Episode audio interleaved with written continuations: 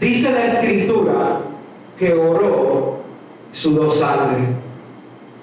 Aunque la humanidad pueda debatir ese punto científicamente, el texto de la escritura nos narra no solo el hecho del momento, sino también nos dice entre líneas la profundidad de la oración.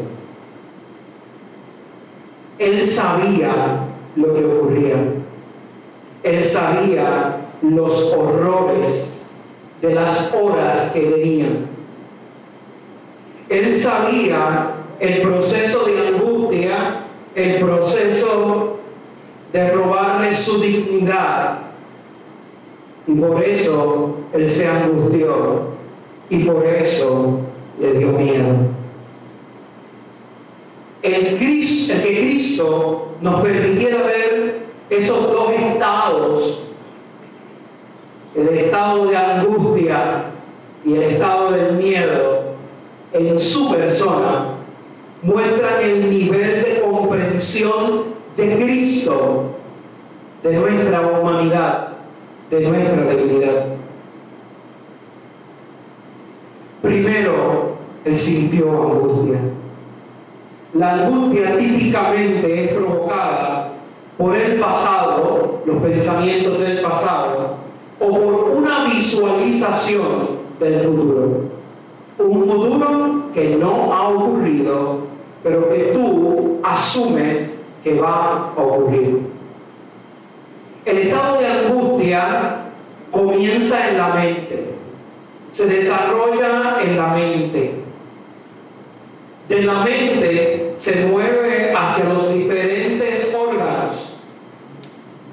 El estado de angustia permite que mi mente elabore posibles escenarios, escenarios negativos principalmente porque esos escenarios negativos son alimento para seguir debatiendo la angustia.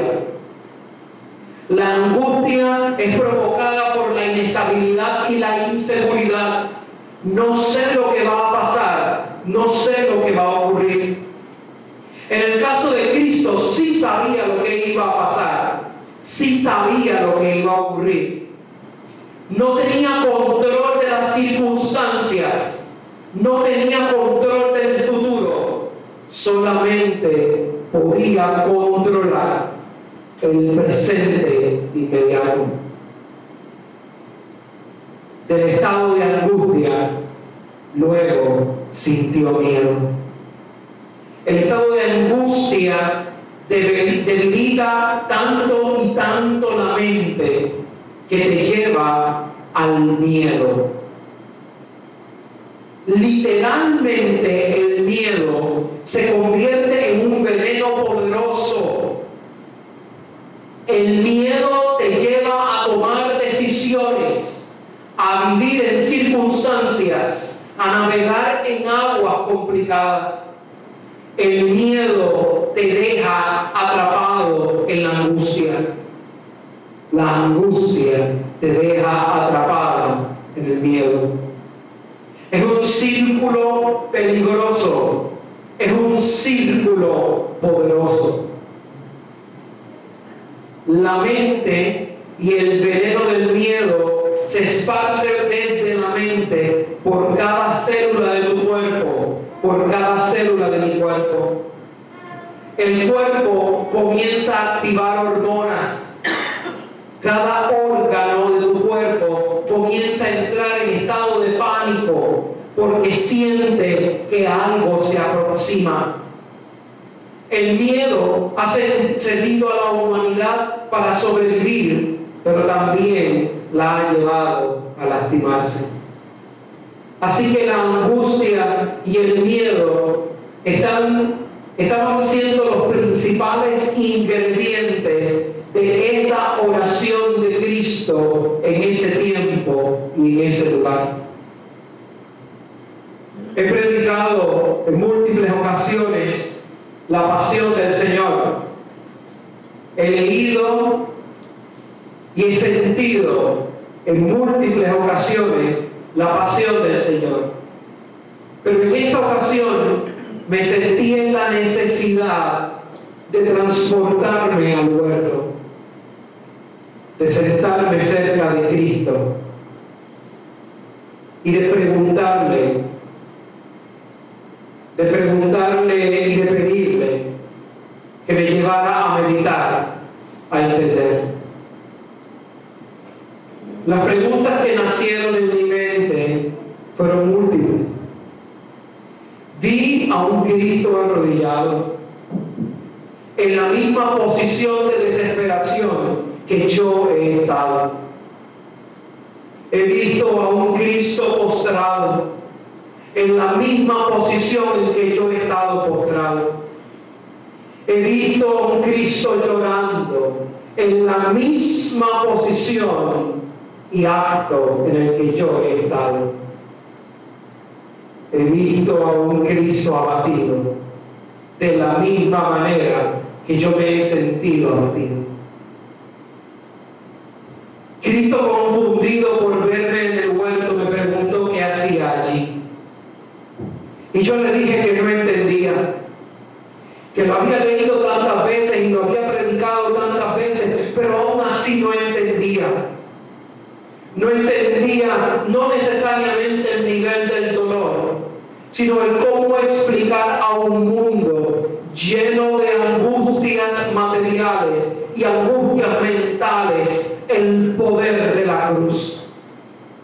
Que no importaba cuántas veces yo le había predicado el Evangelio a tantas personas, no entendía cómo podía transmitirle el dolor del llanto y del sufrimiento, la amargura del huerto. No podía transmitirle las veces que yo también me sentía tirado en el piso llorando, cansado, sin ganas de seguir. Cuántas veces en mi cabeza pasó el pensamiento de renunciar, de sucumbir al abatimiento, de sucumbir al llanto, de desesperarme de tal manera de gritarle al cielo, estoy cansado, quita este cáliz de mí, Déjame pasar de largo en este problema o en esta circunstancia de la vida. De sentirme solo como tú te sentiste en el huerto. De sentirme abatido porque iba a ser traicionado. ¿Cuántas veces me he quedado llorando toda la noche hasta dormirme porque no siento consuelo? porque no siento amor. Entonces Jesús me miró y me dijo, no existen palabras para describir y entender el cómo me siento. Probablemente nunca podrás transmitir por medio de una predicación la angustia de este momento la angustia de sentirse abandonado, cansado y agotado, de intentar predicarle a un universo que no escucha. Pero tu rol no es juzgar, ni el mío es salirme del camino. Vine a la oración no para entender, aunque sí me siento angustiado. Vine a la oración para sentirme arrebatado de ese mismo amor que me arrebató el primer día. Y no bien estábamos hablando y Cristo orando, cuando a lo lejos comenzaron a acercar unas personas, venía el primer puñal a traicionar a Cristo. Y Cristo tuvo que respirar con la profundidad en la que muchas veces tú respiras, en la que quizás respiraste cuando perdiste a tu madre o a tu padre, quizás perdiste a tu abuelo o a tu abuela, quizás perdiste a un ser querido, esa misma respiración profunda con la que te llenas de ánimo, de pasión, de fuerza para enfrentarte a esa realidad Ese fue el respirar de Cristo. De ahí el sentimiento de verte traicionado, abandonado, mutilado. Vio a Judas, alguien que amaba, alguien que amaba profundamente, alguien que había caminado con él y este le traicionó. Esta traición no es como cualquier otra traición, como si una persona me dejó, me traicionó. Esta fue una traición a conciencia, una traición que duele el alma, una traición que para ser superada Duele, duele porque fue una traición premeditada una traición por intereses, una traición para complacerse Él y salvar, salvarse Él. Entonces mi Cristo fue arrestado, fue arrastrado, perdón, sin arrastrado. La concepción del arresto implica privación de la libertad. Pero mi Cristo no fue arrestado, sino fue arrastrado para jugar con su mente, para empujarlo a la humillación delante del pueblo al que había predicado. No bien le bastó ser traicionado la primera vez y humillado en ese proceso de sino que también nuevamente fue traicionado por Pedro. Aquel que había puesto como piedra, como roca de nuestra fe, le traicionó porque no sabía cómo responder ante las personas que le estaban cuestionando, ante las personas que se acercaron a él para decirle, y tú eres otro cristianito más, tú no eres aquel que te pasabas en la iglesia o te pasabas caminando con ese loco que al que ahora arrestaron. Pedro se sintió angustiado, como nosotros muchas veces nos hemos sentido angustiados al llevar un crucifijo, al llevar nuestra fe en público, al decirle a que está de mi derecha y a mi izquierda, yo soy cristiano no porque quiero que me veas como los cristianos, quiero que me veas como el pecador al que Cristo redimió. Mientras eso ocurría, cantaba el gallo. Y me imagino las dos miradas la de Cristo y la de Pedro cruzándose en el medio de aquel momento. Pedro reconociendo su falta y Cristo llorando a un amigo. Cuando tienes a un amigo que te importa, a un amigo de verdad y te traiciona, te duele no en la mente, sino en el alma. Pero a pesar de todos esos sentimientos, Jesús comenzó a caminar.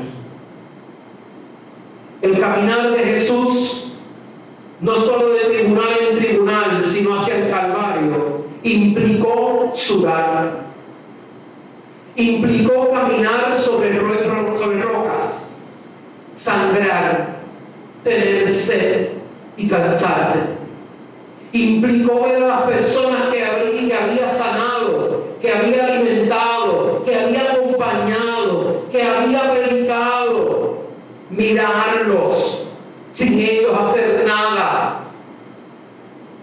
La nada es o puede convertirse en un arma de destrucción masiva. La nada es el conocimiento del daño y la inacción del ser. Probablemente el silencio arrojó a Jesús ante la nada que veía a su gente. La nada que hicieron lo mismo que hicimos nosotros ante los Cristos que encontramos en las calles. Y mientras él veía esa nada, siga conmigo, estamos caminando, estamos respirando el calor, el sudor del momento. Entonces cuando creemos que nos estamos acercando al Calvario, entonces Cristo se cayó. La caída implica implicaba cansancio, pero también implicaba humillación. La gente empezó a mirar y a decir, el Dios viviente se está cayendo. Y entonces Jesús no tenía a nadie con quien caminar. Imagínense la mirada de Dios Padre ante la situación que estaba presenciando. Imagínense los ángeles y los arcángeles ante la expectación de recibir una orden del Dios Padre para salir a defender al Dios viviente. Entonces llegó al Calvario. Y en el Calvario no había una procesión bella y maravillosa como la que vemos los Viernes Santos, no. En el Calvario había tierra, había odio, había rencor. A ese lugar al que probablemente tú has llegado y la gente está hablando peste de ti y sabe que cuchichean de ti. A ese escenario llegó Cristo. La cruz no era el acto de matar a era el acto de humillar hasta la muerte. La humillación se convirtió en la herramienta principal de esta tortura. La humillación se convirtió en el proceso importante para tratar de destruir la fe de un pueblo, para tratar de destruir la fe de Cristo, para desconectar la mirada de Cristo de la mirada del Padre. Entonces, desnudaron a Cristo. Él estaba allí siendo obediente. No podía levantar sus manos para defenderse. Porque el mero acto del pensamiento de fallar a la voluntad de Dios implicaba desobediencia. Así que se dejó desnudar. Imagínense que estamos parados y vemos cómo lo están desnudando, humillándolo delante del pueblo. Luego lo acostaron en el madero, no en un madero frío con aire acondicionado, sino en el madero que había cargado y que se había calentado con el sol de aquel momento. Luego de acostarlo, lo acostaron y pusieron el primer clavo en su mano y traspasaron la carne y el hueso sin detenerse. Luego tomaron la otra mano, traspasaron sin piedad, como que no les dolía a ellos, sino era a mi Cristo. Mi Cristo se estaba rompiendo, se estaba rompiendo en pedazos aguantaron sus dos pies y traspasaron sin cedarlo sus hermosos pies. Y si no bastó eso, levantaron una cruz y al levantarlo de la posición de acostado, la gravedad comenzó a dar el cuerpo y por ende comenzó a desgarrar los clavos, la carne, el hueso, la sangre, todo estaba en ese lugar dolor, no solo del alma, sino del cuerpo. El dolor tenía que ser controlado, el dolor tenía que ser manejado, porque su tarea no había terminado, porque su función no había terminado. El dolor del Cristo de la cruz no lo podemos ver en una cruz vacía. No lo podemos ver en una cruz que no tiene manchas. La cruz es el lugar de la mancha de la sangre mancha que no iba a salir jamás en la vida. Era el lugar donde mi pecado y tu pecado estaban siendo lavados. Las malas crianzas, las faltas de respeto, las veces que me cagué en algo, las veces que herí el cuerpo de Cristo. Todo eso estaba siendo lavado en ese momento. En ese momento estaba siendo lavado. Las veces que tú le faltaste el respeto al Cristo viviente, ignorando al Cristo que está aquí en la calle, el que está a tu derecha y el que está a tu izquierda. Y todo eso desde la cruz del madero. Y no es una cruz bonita, es la cruz que cargó con mi culpa, lo estúpido que fui, por lo estúpido cuando caminé, por lo estúpido cuando no me miré en la cruz de Cristo y la abracé. Y aún en este estado, Jesús tuvo tiempo de mirar a su derecha y de mirar a su izquierda y encontrar personas en su misma condición. Y Jesús no les hizo un examen de conciencia. Y Jesús no fue a predicar de todo el Evangelio. Y Jesús no lo llevó a las clases de catequesis. Y Jesús no lo llevó al ladrón a un proceso complejo de perdón. Jesús tomó al, al ladrón y le perdonó, asegurándole no solo el perdón, sino la entrada al cielo, al reino eterno. El signo de la cruz no puede ser un objeto de perdón vacío. Es el objeto del perdón de mi coraje y mi rencor, de aquel que no soporto, aquella que no soporto, a ese que no soporto lo voy a pasar por la cruz, no para que reciba el castigo, sino para que yo expíe mi pecado, para que yo pueda decirle al Cristo viviente, te entrego este pecado. Y sé que sigo siendo estúpido porque vengo otro año a pedirte perdón por mis pecados. Pero Señor, si no puedo venir a ti, si no puedo venir a los brazos de tu amor, si no puedo oler la sangre y el sudor, perdido en un mundo sin sentido, en un mundo desgarrado. Jesús estaba cansado. Jesús estaba muy cansado. Jesús predicó hasta que dijo que todo estaba consumado. Y luego elevó los ojos al cielo, hacia el Padre que lo había visto. Y la mirada que se cruzó entre el Padre y el Hijo no fue cualquier mirada. El silencio inundó Jerusalén. El silencio inundó los corazones de las personas que estaban allí. El silencio inundó nuestras vidas. El Padre miró al Hijo.